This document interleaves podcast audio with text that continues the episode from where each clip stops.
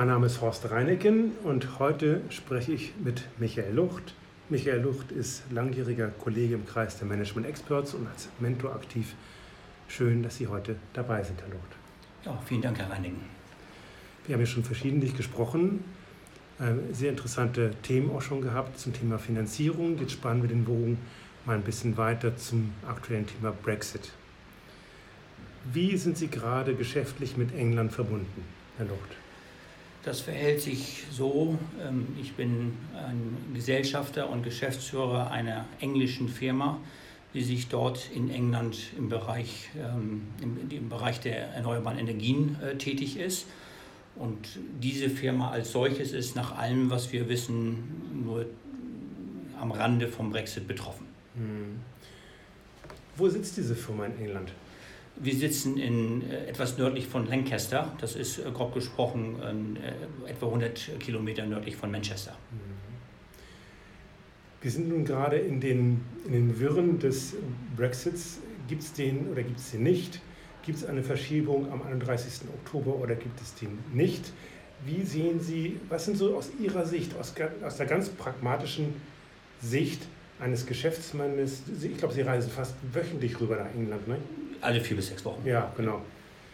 Regelmäßig rüber nach England. Was sind für Sie die Punkte, die Ihnen besonders auffallen? Was ist so der, der Knackpunkt? Was ist äh, für Sie auch in Ihren, in, Ihren Augen kritisch?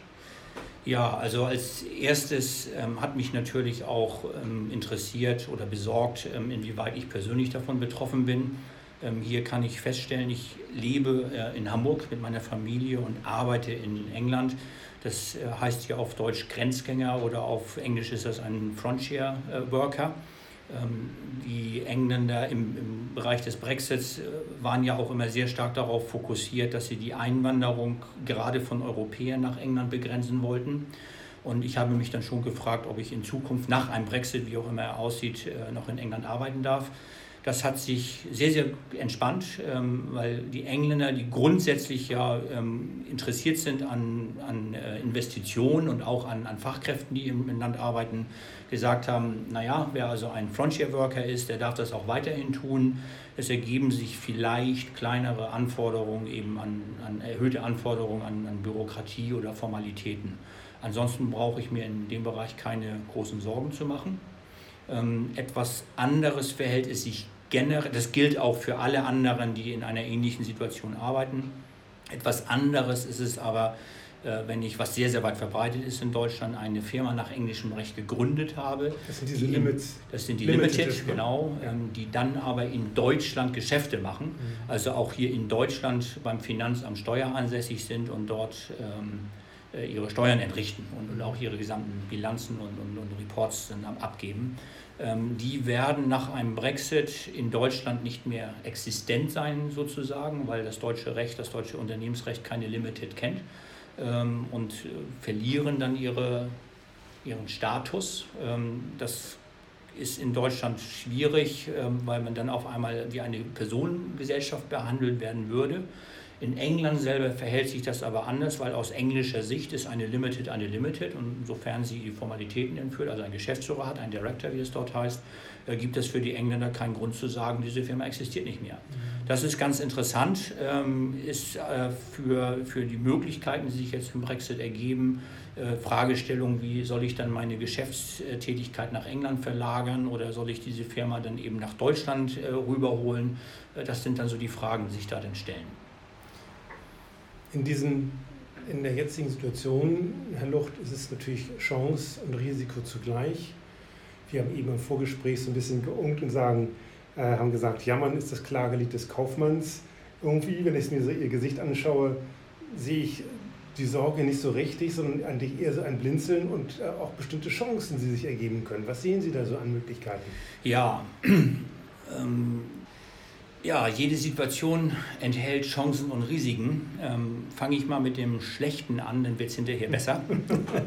ähm, ich meine, dass ich bin ein Europäer und bin, ähm, habe sehr, sehr stark äh, profitiert irgendwie von, von den, sagen wir mal, Errungenschaften, die Europa, die EU äh, uns gebracht hat. Ähm, ich kann das äh, schon nachvollziehen, dass die Menschen, die abgehängt sind, ob das nun in England ist oder auch irgendwie in Kontinentaleuropa, dass die im Grunde genommen sehr sauer sind über diese Entwicklung und sagen, die da in Brüssel, äh, die machen nur was für irgendwelche Reichen oder wie auch immer, irgendwelche Banken.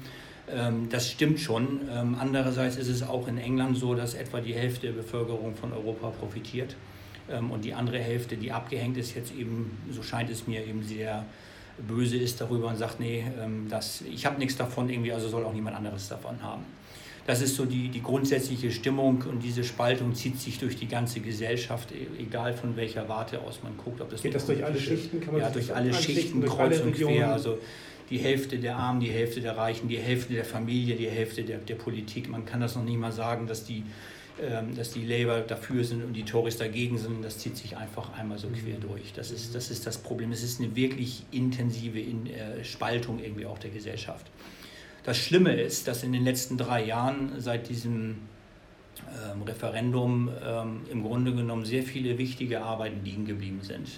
Insbesondere sind in England die Probleme des äh, Gesundheitswesens, NHS wie das heißt, äh, zu nennen, die fürchterlich äh, unterbesetzt sind irgendwie mit, mit Fachpersonal und eine erhebliche äh, Anzahl von Ärzten, aber auch von, von Krankenschwestern oder von Pflegerinnen im Altenpflegebereich, die kommen zum Beispiel aus Spanien. Als es in, von, vor fünf, sechs Jahren irgendwie in Spanien schwierig war, sind die nach England gegangen. Ähm, diese Menschen fühlen sich jetzt alle unwohl und wissen nicht, wie ihre Perspektive ist. Ähm, es ist zu bemerken, auch zu fühlen, für mich als, als regelmäßiger Besucher, ähm, dass diese Menschen dem Land den Rücken kehren. Und das zieht sich eben auch durch sehr gut qualifizierte und hochbezahlte Jobs äh, hin bis, bis zu Spanier als Europäer, als EU-Mitglieder, die verlassen dann oder müssten dann das Land verlassen. Ja. So ist es zumindest ja, im Moment genau. zu befürchten. Wer füllt diese Lücken? Spannende Frage. Äh, die, die, Ein, äh, die Einwanderung nach England ist, äh, nach dem, was ich so gelesen habe, äh, von BBC sehr stark gestiegen, auf einem nie dagewesenen Rekordniveau. Erstens, Europäer sind zurückgegangen. Das wollte die, wollte die englische Regierung auch. Zweitens, nicht-europäische Länder, die auch schon den Visaregularien unterlegen haben vorher, insbesondere aus ähm, Pakistan, Indien, teilweise China habe ich gehört, die ersetzen äh, diese, diese äh, Leute. Und äh, für einen Engländer ist ein, ein, ein, ein, Bewohner, ein Bürger irgendwie aus Indien oder Pakistan etwas anderes interessanterweise eben als ein, ein, ein Bürger von Polen oder Rumänien oder Spanien. Weil er sagt, das ist alles irgendwie doch irgendwie früher mal gehört ein Teil des englischen Imperiums gewesen und irgendwie gehören diese Menschen zu uns. Wir sind daran gewohnt. Das habe ich äh, verschiedentlich auch von, von mhm. Freunden und Kollegen dort gehört. Mhm. Ähm, das, dadurch wird das äh, aufgefangen. Durch diesen Stillstand aber der, der, der Rechtspflege, darf ich mal sagen, oder der Regierungstätigkeit in, in, in England in den letzten drei Jahren, ähm, ist eine große Unsicherheit ausgelöst worden. Ich habe es mitbekommen, insbesondere bei ähm, investitionsintensiven äh, Industrien, der, Auto, äh, der Autoindustrie, die eben auch gesagt haben, dann, naja, dann, dann entscheiden wir uns für einen neuen Fabrikstandort eben in einem anderen Land. Und das Bedenkliche an, an solchen äh, Entwicklungen ist, dass eine Fabrik wird nicht mal eben von einem Jahr auf den nächsten geplant und umgesetzt und auch wieder abgerissen, sondern das sind Investitionsentscheidungen, die über, sagen wir mal, zehn Jahre gehen. Und das, was ich heute irgendwo weggenommen habe, das kriege ich die nächsten zehn oder zwölf Jahre nicht wieder zurück. Das ist ein Riesenthema, insbesondere auch in strukturschwachen äh, Gebieten wie im Nordosten Englands oder auch in den Midlands um, um Birmingham. Also Jaguar zum Beispiel, BMW. Ja, die haben ihre Investitionen zurückgestellt mhm. und wenn man das einmal gemacht hat, dann ist das nicht, was man dann irgendwie zwei Wochen später irgendwann mhm. mit einem Fingerschnippen irgendwo wieder ähm, zurücksetzt, ja. sondern das zieht sich dann schon irgendwie über einen längeren Zeitraum. Wie ist, wie ist Ihre Wahrnehmung, was den Finanzbereich, namentlich die Londoner City anbetrifft? Es gibt ja noch ja. einige Banken, die sind dabei, ihre Firmensitze nach, äh, nach, nach Deutschland, nach Frankfurt oder auch nach Brüssel zu verlegen. Wie sehen Sie das? Ähm, da habe ich keine rechte, rechte Meinung dazu, muss ich sagen. Also ich glaube schon daran, dass einzelne Abteilungen ähm, von Banken eben verlegt werden nach, was weiß ich, Paris oder Amsterdam, Frankfurt in, in, in diese Städte irgendwie hinein. Ähm, aber ich habe das Zutrauen auch aus meiner Erfahrung irgendwie als, als Kaufmann heraus, die Wirtschaft lässt sich dann schon was einfallen. Nicht? Also auch wenn, wenn jetzt über einen WTO-Deal oder No-Deal auf einmal Zölle entstehen, Das sind äh, Preissteigerungen, da wird es irgendwelche Reaktionen geben. Ich weiß es nicht genau, aber die Wirtschaft wird nicht auf einmal dann äh, aufhören, irgendwie zu arbeiten oder irgendwas zu exportieren und es wird dann neue Wege geben zu den Preise. Das ist ja, eine das Dynamik. Ist, das ist ja der, der Charme beim ja. Kaufmännischen, dieser beständige Wandel. Ja. Immer die Möglichkeit, sich äh, auf neue Bedingungen einstellen zu können. Ja. Jetzt haben wir natürlich gerade eine, einen Blickwinkel auf den Finanzbereich. Wie sehen Sie jetzt die äh, Wechselkurssituation und welche Auswirkungen könnte man für die Zukunft vermuten? Ja.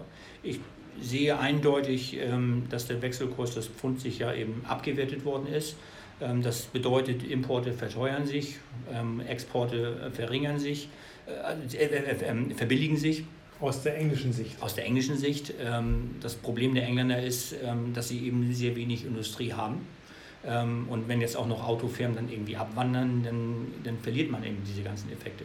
Als Tourist ist das sehr schön. Ich erinnere mich an die Zeiten vor drei, vier Jahren, als der Wechselkurs bei so 1,30, 1,40 war zum Euro. Jetzt sind wir bei 1,10. Das ist eine enorme und spürbare Entlastung im, im, äh, im, eigenen Portemonnaie. Nicht? Also ob ich ein Restaurant bin oder ein Bier trinke oder irgendwas anderes einkaufe, das ist, merkt man dann schon, wenn es auf einmal hier um 30 Prozent geht, äh, die sich das Ganze irgendwie verbilligt hat.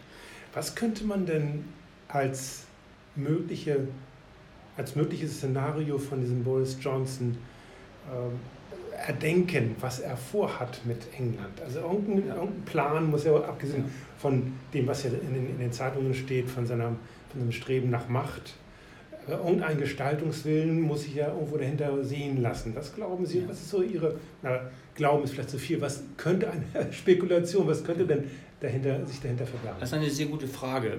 Ähm, ich habe für mich auch immer gedacht, so ja, Gibt es da einen Plan ähm, von der englischen Regierung oder auch von Boris Johnson, von den Brexiteers, was sie damit machen wollen? Und grundsätzlich sage ich ja. Also Leute sind ja nicht doof, nicht, was die das da irgendwie machen. Ähm, wenn ich mir das angucke, was jetzt gerade in diesen Tagen so über den Ticker geht, was wir so mitbekommen aus dem Parlament, dann bin ich mir da zwar nicht so sicher, ähm, aber es ist in der Tat richtig, die werden ja irgendetwas machen müssen. Nehmen wir mal an, ähm, es kommt tatsächlich zu einem Brexit, No Deal. Ähm, und ich habe diese Effekte, dass Leute weggehen, ich habe die Effekte, dass ich ähm, Fabriken und Investitionen verliere. England ist die fünftgrößte äh, Volkswirtschaft irgendwie der Erde und die, die, fallen nicht auf einmal auf Platz 134. Das kann ich mir besten, beim besten Willen nicht vorstellen. Die gehen runter auf Platz 8 oder ich weiß es nicht, aber das ist, ein, das ist schon ein, ein Drama sicherlich irgendwie auch für die Bewohner, aber die Regierung wird schon irgendwas machen müssen. Und eine Überlegung, ähm, ich, die ich so für mich so hatte, ja, ähm, wo die Engländer immer sehr innovativ sind, auch, auch äh, uns Festlandeuropäern, uns Deutschen irgendwo gegenüber, ist, äh, wir haben eine sehr freie, ähm, also sind sehr freiheitsliebend, was ihre Wirtschaft angeht, was, was die Verminderung von Regeln angeht. Das merkt man ja auch, weswegen sie so sauer sind irgendwie auf Brüssel mit den vielen Regeln. Es sind sehr viel amerikanischer dort teilweise. Und sie, sie, sie sind irgendwo vom, von den, vom Profitstreben der Unternehmen und der Menschen irgendwie sehr überzeugt.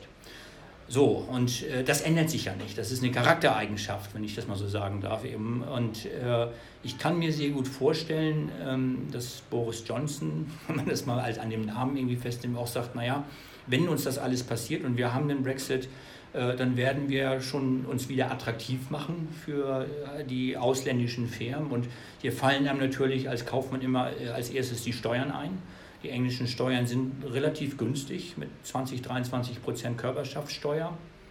Ähm, aber ich kann mir auch gut vorstellen, dass außerhalb der, ja, aus englischer Sicht Fesseln der EU hier gesagt wird, prima, äh, da gehen wir noch ein bisschen weiter runter. Damit machen wir uns attraktiv für internationale Unternehmen ähm, und holen die dann irgendwie als ansässige Firmen eben ins Eng nach, nach England oder nach Großbritannien eben auch wieder mit, mit zurück. Sowas kann ich mir vorstellen. Und da werden irgendwann auch dann äh, die Firmen dann, sagen wir mal, über all diese äh, Nachteile und Animositäten, die jetzt vielleicht bei dem Brexit, äh, Vertrauensverlust und, und, und, und Stimmungsverlust, Motivationsverlust anfallen, dann irgendwann sagen, naja, die nackten Zahlen, die sprechen nun mal irgendwie ihre Sprache. Sowas kann ich mir vorstellen. Würde, würde, würde das, könnte das bedeuten, dass, dass ähm, England so eine Art überdimensionales Steuerparadies wird? Sie werden sicherlich nicht übertreiben können. ähm, weil, weil sie ja auch Gelder brauchen. Ähm, dass sie das aber eben einsetzen, um dann, sagen wir mal so mit so einer Politik der Nadelstiche dann eben äh, hier auch, auch, auch zu agieren, das kann ich mir sehr wohl vorstellen. Insbesondere wenn ich mir so das äh, die Tonlage angucke, irgendwo, mit, mit der jetzt irgendwie auch, also gerade also aus, aus, aus englischer Sicht irgendwie über, über Europa, Europäer gesprochen wird. Ich finde das sehr schade, eben als Europäer, ja, auf jeden Fall. Ich finde das auch falsch. Aber ähm, ich, aus, aus, aus einer lokalen oder nationalen Sicht heraus, irgendwie aus, aus England, kann ich mir das sehr gut vorstellen. Alleine aus der Frage schon heraus, was sollen wir denn sonst tun? Wir können ja nicht irgendwie einfach zusehen, wie unser Land jetzt hier ähm, vor die Hunde geht, wenn man es mal ein bisschen plastisch ausdrückt. Herr Lucht, wir sind schon wieder am Ende. Das Thema wird uns noch die nächsten Wochen und Monate beschäftigen, gehen wir mal davon aus. Ich denke, es macht Sinn, dass wir nochmal eine Sendung machen, eine Aufnahme machen, um nochmal ein Update reinzubringen. Also in diesem Sinne werden wir eine weitere Folge aufnehmen in Kürze. Erstmal herzlichen Dank, Herr Lucht, dass Sie da waren und, und äh, schönen Abend für Sie. Ja, hat mich gefreut, Herr Reinicken, und ich freue mich auf eine Fortsetzung, insbesondere auch in den Medien.